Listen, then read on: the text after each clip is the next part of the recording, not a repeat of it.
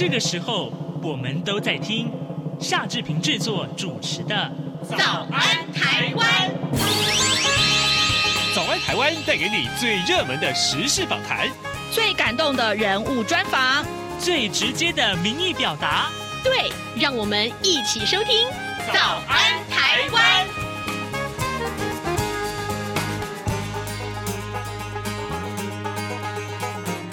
早安，台湾！我是夏志平。今天是二零二三年的三月十三号，星期一。在今天呢，志平要跟您来探讨台商前进埃及的故事。待会儿呢，我们再请您收听今天啊、我们为您准备的每个月啊的这个《远见》杂志的专访。待会儿呢，我们为您访问的是记者白玉伦。好在呃，请您收听访谈单元之前，这边有一点点时间跟大家说一说各平面媒体上面的头版头条讯息。首先，我们来看到是《联合报》上面所提到的大陆国务院的换血啊，那么挑战非常的大。李强的内阁人事底定了，但面临了内政、经济，还有呃美国的外围的这个围堵的这个难题啊。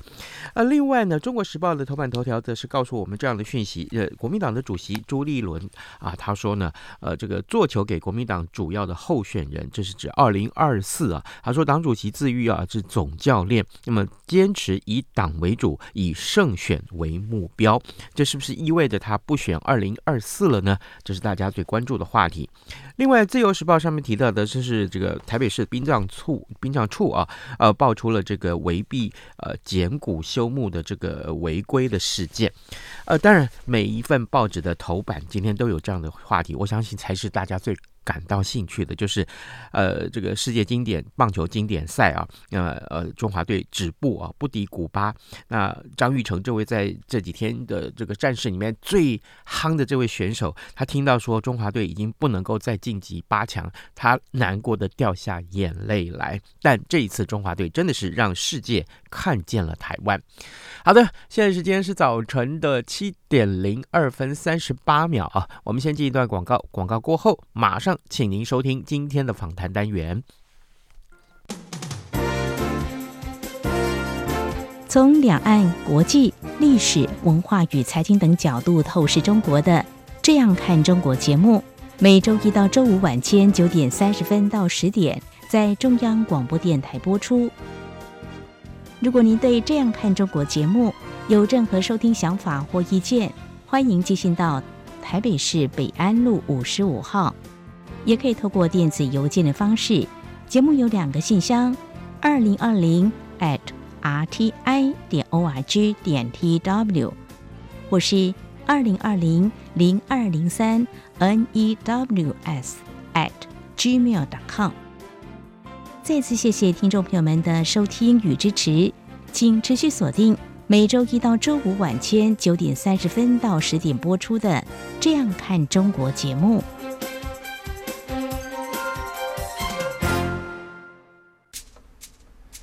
早安，台湾，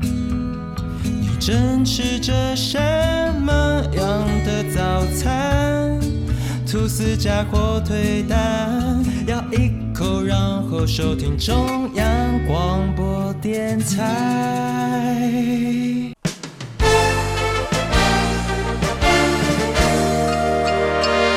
早安，笔记本。这里是中央广播电台台湾之音，您所收听的节目是《早安台湾》，我是夏志平。各位听众啊，呃，经常关注国际经贸趋势的听众或者是读者，最近一定是听说过 MENA。什么叫 MENA？呃，M-E-N-A 啊，这是一个区域。呃，这个区域在哪里呢？这一期的三月号的《远见》杂志呢，就有很大的篇幅报道了台商呢前进 MENA 这个人口最多的一个国家，那叫做埃及去发展的精彩故事。这个时候，我们要邀请《远见》杂志的记者白玉伦来到节目中，跟大家一起分享当中的内容。玉伦，早安。志平早安，各位听众朋友早安，是谢谢谢谢，一早来到早安台湾啊，哎，呃，这一期的一系列的报道都是你所撰写的，那么探索的就是台商前进红海，呃，所谓的 MENA 指的是哪一个区域啊？特别要锁定埃及，呃，埃及有哪些个投资的优势？当然了，如果我们提到有优势，那也一定会有风险，它的风险是什么呢？这个区域真的是蛮特别的。那那最先会注意到这个区域，当然是因为其实我们我自己去一趟是呃十一月，去年十一月的时候，嗯，有一个那个气候峰会，就是 COP 二十七在那边举办。那我那时候就注意到说，哎，其实呃这个地区不管是说它的伊斯兰的人文景观，或者是说我们可能很多人会以为说哦它就是沙漠比较多，但是这个地方真的在。悄悄的变化，跟大家或许有点刻板印象当中的样子，已经有点不太一样。当然还是很多沙漠，但是它的发展其实在这几年是非常的快速。尤其是我们前一阵子大家可能还印象记得的那个卡达的世界杯，也是在那边举办。那很多的国际大事就是轮番在那边上演。那过去也是很难想象这件事。嗯，那其实到二零三零年的时候，他们也有一个那个冬奥。要在要在那边举办，所以这个区域其实虽然说台湾人不是那么的熟悉，嗯，可能我们过去想到要刚刚志平讲到的投资啊，或者是说甚至是旅游，我们都很难一下子就想到说这个地方。跟听众朋友稍微解释一下，就是说这个 MENA 是不是一个很硬性规定，就是一定是哪几个国家，而是说因为它是在伊斯兰文化区，但是我们知道。阿拉伯或者是杜拜这些地方，它是在亚洲，它是算是在西亚。是、嗯、那在非洲的北部，它也是呃比较是属于伊斯兰文化的地区。那它虽然是不同州，以前我们有些分法是说就是亚洲、欧洲，但是现在透过这种比较文化性的分法，米纳这个地区它就是跨了亚洲跟非洲，还有一点点的欧洲。我可不可以说，其实就是中东跟北非嘛？是是是，嗯、对，就是就是，哦、但是呃，有些人会把土耳其一起算进来，但也可以不算这样子。嗯、是哦，好，可是这个地方大概都是回教区域，是。哦，好，那所以坦白讲，在这个地方做生意，我如果说它是一个可以开发的地区，因为大家不了解，就是它这个所在地的风险是这个原因吗？对我，我觉得从当然有很比较严肃面的，也有比较生活面的。那、嗯、我们先从生活面来讲，不知道各位听众如果有没有在台湾有时候看到一些餐厅，他会说它是哈拉，就是它是、嗯、它是清真的餐厅。是，呃，文化的习惯很不一样。因为这次呃，实际到埃及去采访的台商，嗯，他们就有讲到说，哦，他们那些台籍的或陆籍的干部啊，为了要吃到猪肉，就很、嗯、很辛苦。刚开始也是有点不太适应，哦、因为那边就是。回教的文化，但这个小地方，那比较大的地方还是说不同。其实亚洲人就是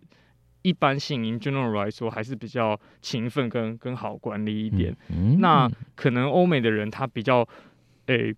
他在在管理上面比较难去说一个指定一个动作，但是他更有，嗯、就是他他更知道说，呃，他的目标是什么，他就很清楚把它执行出来。但是我觉得那个。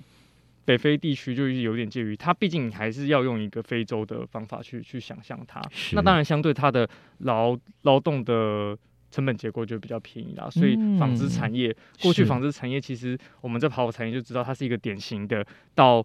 呃随着工资低的地方去，嗯，去当做它的它的一个很有利的生产优势。所以以前有西进，那啊、呃、这几年也有些人到越南，但是这次就很特别找到一家是在非洲设厂的。嗯嗯呃，设厂的纺织厂是好，各位听众，今天早上志平为您邀请到《远见》杂志的记者白玉伦啊，玉伦在去年的时候亲自。到了埃及去，当然也帮我们观察到了，在所谓的这个中东北非啊，或者整个这个回教世界里面，我们看到的一些它的呃一商业的一些竞争的优势。当然，更重要的是接下来的重点就是在这里啊，有三家台商在那里有不错的发展呢、所以呃，正好这这一期的《远见》杂志也做了非常详尽的报道，也都是玉伦所撰写的。玉伦，你报道了哪三家？为什么会选择这三家？这是一个好问题。嗯、其实必须要呃，老实跟志平说，就是真的是呃，其实那边的台商没有没有到非常多，因为就就同我们大概想象的一样，可能如果在中国有有几十万家台商，在那边就是只有五六家，所以其实那些台商能能够选择或者是去拜访的对象也不多，但相对的他们还蛮团结的。嗯、就是我记得有一天晚上，我们就是那边的贸贸协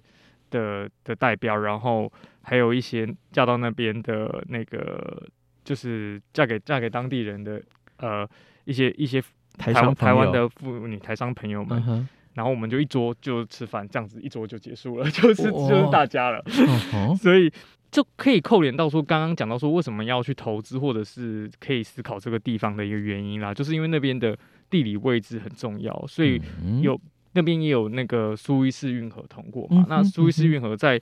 呃，欧亚之间它的航运的角色，其实大家都知道，就是前几年那个长四轮的事件的时候，嗯、这样很多货运都卡在海上。是是。所以因为这样，这一次有其中一家就是我们的阳明海运，嗯、那它其实是一九九六年非常早就就设立在那边，嗯、也算是一个台湾之光啊。就是说，台湾能够在航运那边有一个一个角色。那不管是说其他的台商要要进出口，或者是说。做当地那边转运的的生意，他们的业绩其实都是都是蛮不错的，也是蛮难得有一个台湾企业能够有一个算是一个分支或者是一个子公司在那边。他们他们克服了哪些挑战？稍微再提一下，就是说刚刚有提到一家纺织厂，然后有海运，然后也有一家做三轮车的。三轮车、呃，对，哇，就是做做那种嘟嘟嘟嘟车，大家可能会比较看到，他们都有各自的故事，但是我觉得，呃。一般性的来说，他们都还是是需要克服，说我必须要找到人，从台湾派一个人过去，其实跟当地的的市场或者是当地住在当地，其实就已经是不太容易的事情。因为你想象一个企业，如果现在说我举手要大家去去德国派驻三年，跟去非洲派驻三年，可能那个报名的人就会不太一样。所以其实这个本身就是一个一个蛮蛮蛮特别，因为。回到那个阳明海运，我就记得那个那边的阳明的总经理，就是埃及子公司的总经理，嗯，他就说哦，他一一一下一下飞机，然后那个吃也不习惯，然后又很热，嗯，就吐了一个一个月这样子。哇，对对，但是嗯，嗯，这些是比较比较 general 的问题啦，然后也有刚刚讲到管理上，因为其实那边我再讲一个也是生活面的，就是说交通，因为。埃及其实是埃及的开罗机场是非洲流量最大的那个机场，然后它的交通其实整个规划，但当然人多就是有好跟坏嘛，就是说它是一个很大的的市场，就是说你一个没有人穿鞋子的地方的优势是什么？就是每个人可能都会买鞋，但 他可能现在就没有那个鞋，他可能现在就没有那个基础建设，他可能就现在没有，所以有很多东西是是是待开发的，我觉得这。这个也是一个，然后当然就是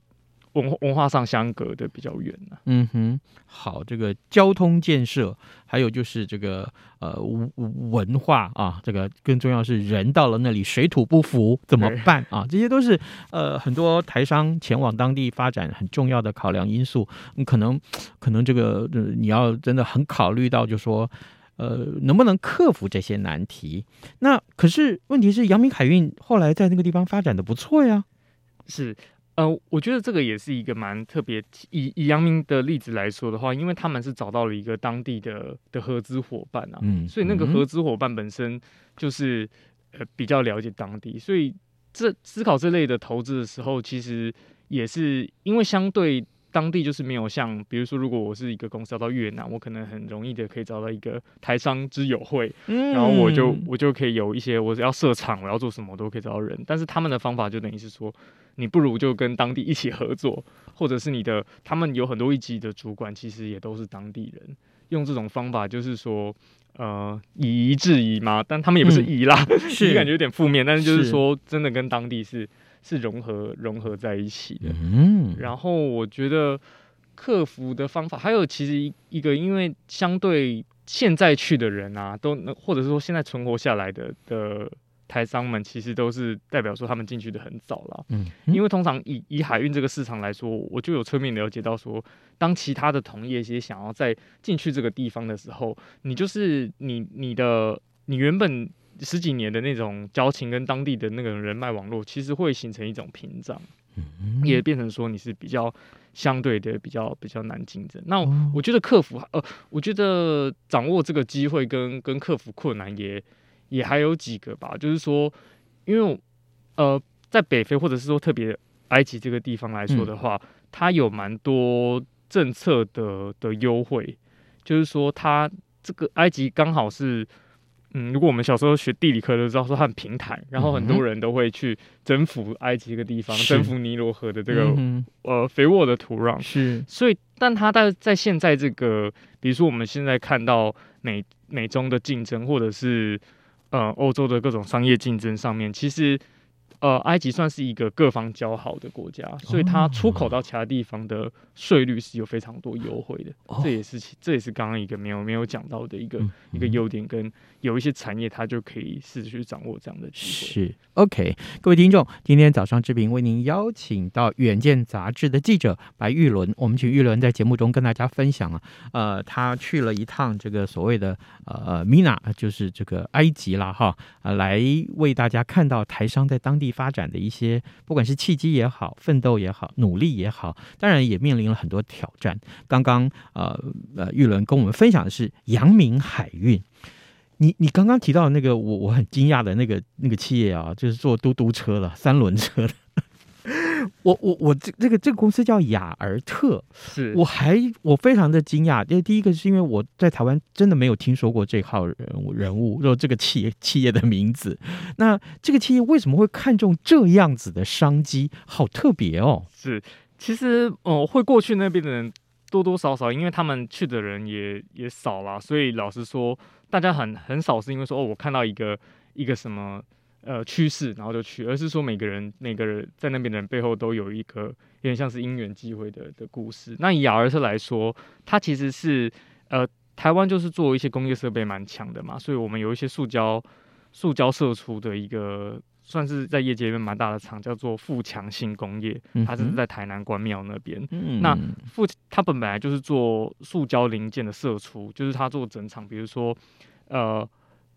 当年就是那个印度塔塔不是要做一个很便宜的车吗？嗯，那他是不是要要把那些零件从金属的换成塑胶的，才会更便宜？嗯嗯、对，所以他就把设备输出到那边。那当哪个地方需要建厂的时候，我们就把这个设备输出出去。这就是富强型在做的。那这个雅尔特的。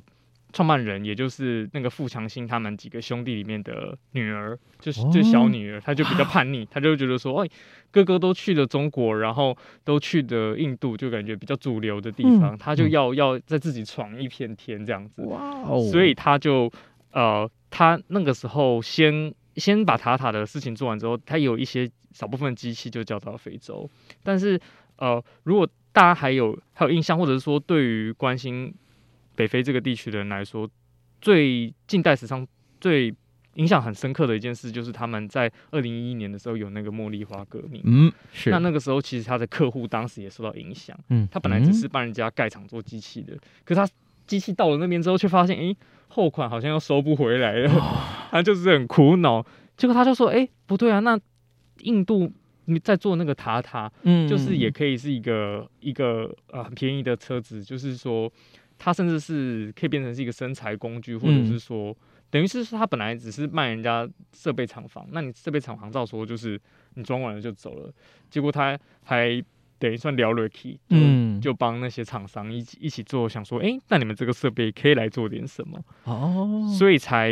因因而就是开发出那个三轮车了。那三轮车当然其实它价钱会比四轮的比较便宜，嗯，对，呃，那我刚刚也讲到说，呃。非洲它整个基础建设其实也没有其他地区西方国家那么那么的完善。嗯、那一个那种比较松够啦的那种那种那种剃炉，就是说以前在那个田里面用的那种，大家可以想象一下那个画面。基本上他们做的就是就是那样的车子。哦，那只是因为说，等于是他帮客户找到一个生意，那这个生意也也卖得很好。我觉得他其实是一个蛮。我我去采访他的时候，他就跟我说，他一直记得他小时候看过一个一个广告，就是一个可口可乐广告，嗯、就是说一个一个瓶子啊，从飞机上掉下来，掉在那个非洲部落，结果那个小孩他们都不知道，现在想起来那个广告其实有点歧视啊，不过 不过他那个广告对他的启发很大，就是说。嗯呃，那个小孩都不知道不知道要怎么怎么做嘛，就是他们把它拿来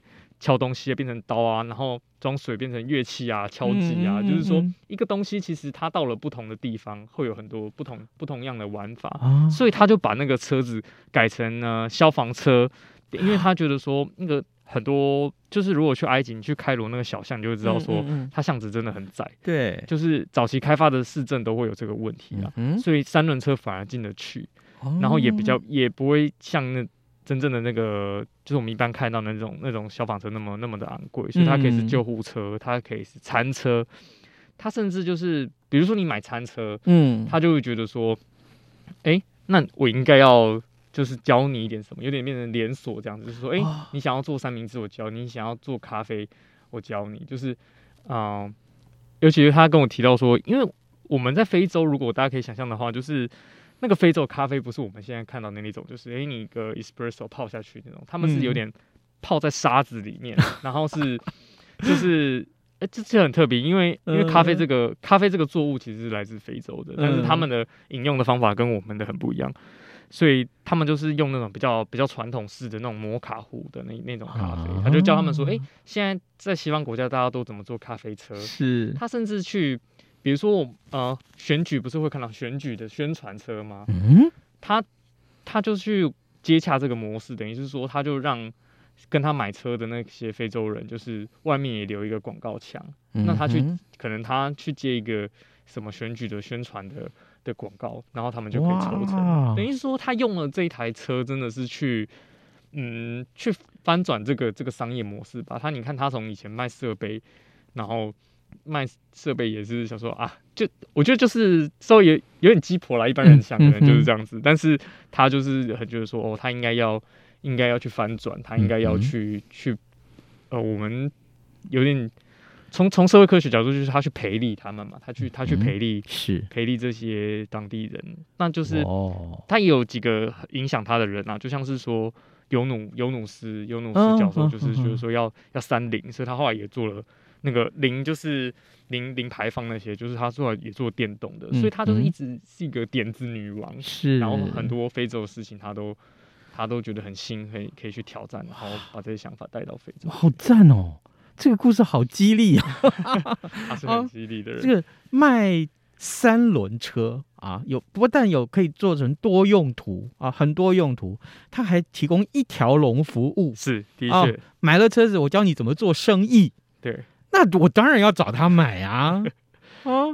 然后，然后对于这个呃这个公众利益啊，消防车嘛，对不对啊？救护车嘛，他也兼顾到了，有了收入啊，这个收益，然后呢又有这个好的名声，哇哦哇哦，台人台湾人真厉害，真的，我那时候也是，他就、嗯、他的故事是的确让人印象蛮蛮深刻的啦，他就说以前可能。因为他现在大大约是六六十岁，六十岁，然后他就说以前他就他会想说哦，他要当一个一个商业的女强人，要当，人家就可能叫他塑胶塑胶哥哥，因为他们家族是做塑胶射出的嘛，嗯、或他会说，哎，我是不是可以当呃呃塑胶界的英奇啊，或塑胶界的那个王雪红之类的？那他说，哎，现在想想好像也也也没有，就是说反而是说你你。你你留下了什么什么名字？因为非洲毕竟对很多人来说还是，他们甚至对对台湾来说也是陌生的。嗯，但是他他用他的方式可以让台湾不管是制造的产业，或者是说至少让当地人对对于对台湾这个名字，或者是对于他自己自己公司的名字联想到台湾是是有有印象的啦。那其实我我觉得他这个是从他呃个人跟他有点类似说。诶、欸，他想要在当地推广教育啊，这种想法。但是对于台湾的启示，也就是说，其实我们看，呃，越来越多的人，如果要跟台湾这五六家厂商比的话，其实中国或者是说，嗯，欧洲品牌它的的制造，因为那边就离离欧洲也也近嘛，所以